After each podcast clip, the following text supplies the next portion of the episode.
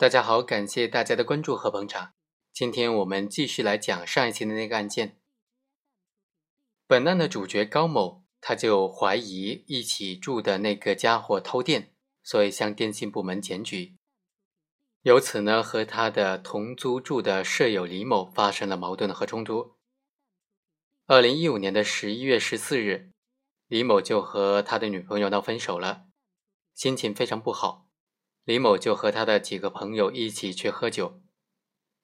酒过三巡之后，李某就拿着一支日光灯管进入了高某的租住的这个房间，向坐在炕上的高某的头部敲了几下。他的朋友胡某和张某紧随着李某进了这个房间。他的朋友胡某啊，就上前用右手掐住了坐在炕上的高某的脖子。高某随即进行反击。从他的被子下面拿出了一把单刃的尖刀，刺向了胡某的胸部，导致胡某当场死亡。对这种行为应该怎么定性呢？本案当中的高某他是正当防卫还是防卫过当呢？刑法第二十条规定，正当防卫明显的超过必要限度，造成重大损害的，就是防卫过当，应当负刑事责任，但是应当减轻或者免除处罚。本案当中被告人高某的行为。究竟是构成正当防卫还是防卫过当？关键点就在于：第一，它有没有明显的超过必要限度；第二，有没有造成重大损害。今天呢，我们来分析一下怎么理解防卫过当当中的造成重大损害呢？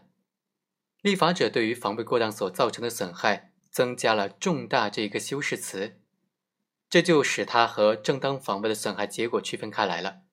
判断防卫行为所造成的损害是否重大，第一是可以对法益进行权衡，对侵害行为所可能侵害的法益和防卫行为损害的法益进行比较。比如说，侵害行为针对的法益是财产法益，防卫行为损害的却是生命法益，那么就可以认定防卫行为造成了重大损害。当法益相同或者相当的时候，就可以从对法益损害的程度进行判断了。将防卫行为造成的损害和侵害行为所可能造成损害的大小进行相比较。比如说，防卫行为损害的法益和侵害行为所针对的法益都是身体健康权。如果侵害行为仅仅造成了轻微伤，但防卫行为却造成了重伤，那么就可以认定防卫行为造成了重大损失。我们来看看本案。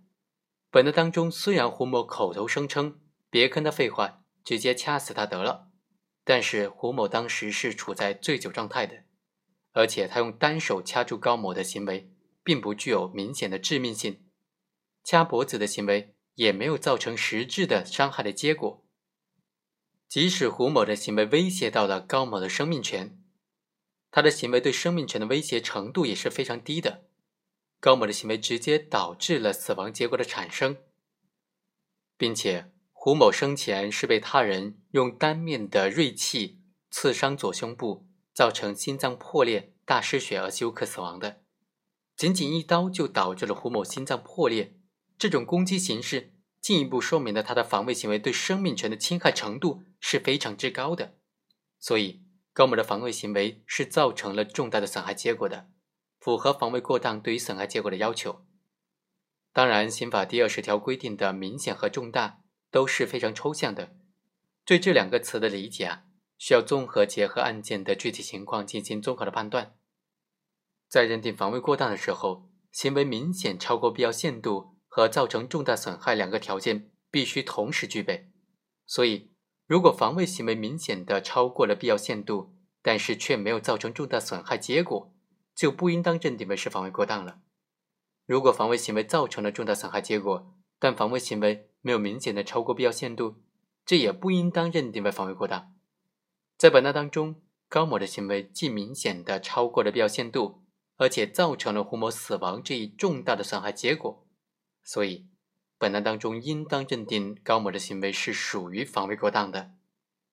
好，以上就是本期的全部内容，我们下期再会。